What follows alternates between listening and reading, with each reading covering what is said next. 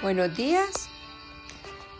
Les habla una mujer impresionada por su gracia y este es nuestro podcast del Ministerio Impresionada por su gracia.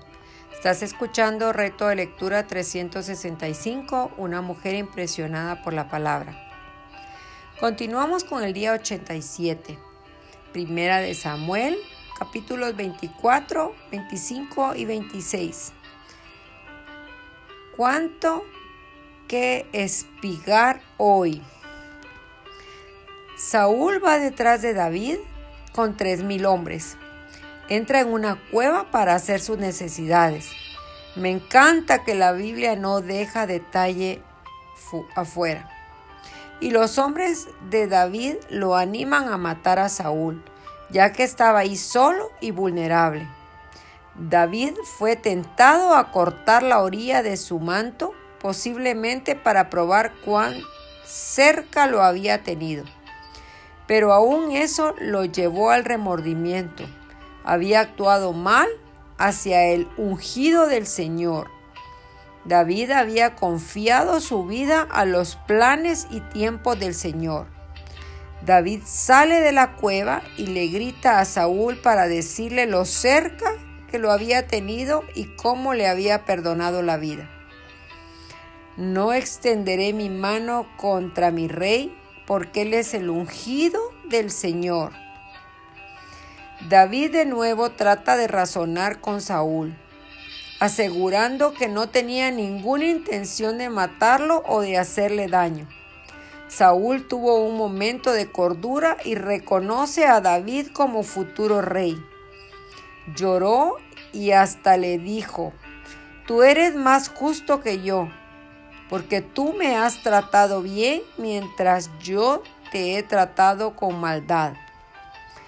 Saúl le hace jurar que tendría misericordia con su descendencia, que ya era algo que David había jurado a Jonathan. Al continuar leyendo, por supuesto nos damos cuenta de que Saúl no estaba realmente arrepentido, ya que más adelante lo vemos persiguiendo de nuevo a David.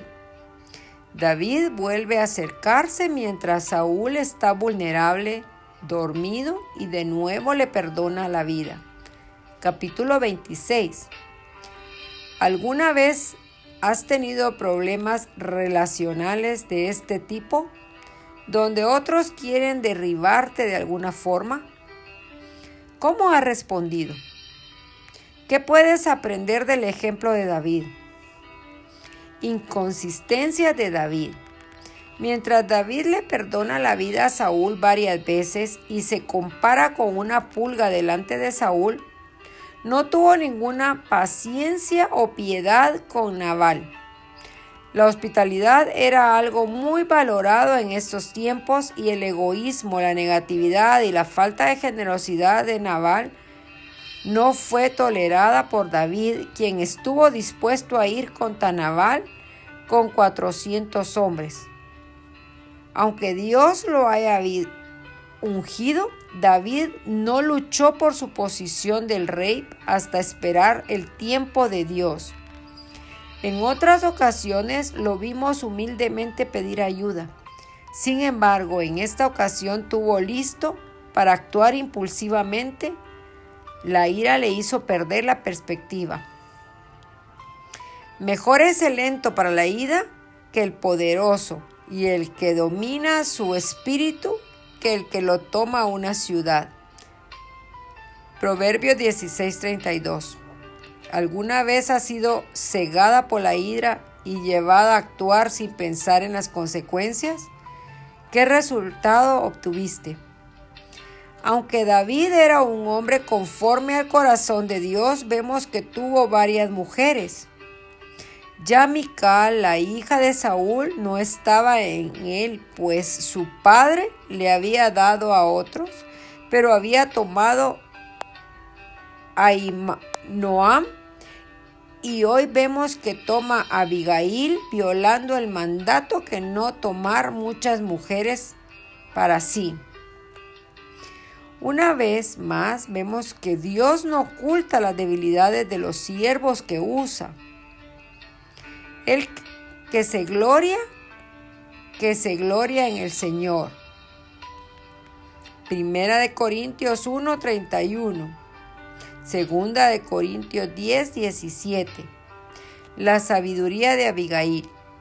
Aunque ella le debía respeto a su esposo, ella supo actuar sabiamente para salvar la vida de todos. La conducta de Naval, su nombre lo delata, necio. Puso en peligro a todos. Ella fue sabia y persuasiva en sus palabras a David y supo calmar el furor y evitar una desgracia mayor. La blanda respuesta quita la ira, mas la palabra áspera hace subir el furor. Proverbios 15.1. Abigail le recordó a David que el vengador es el Señor y que Él se encarga de los insensatos en nuestra vida.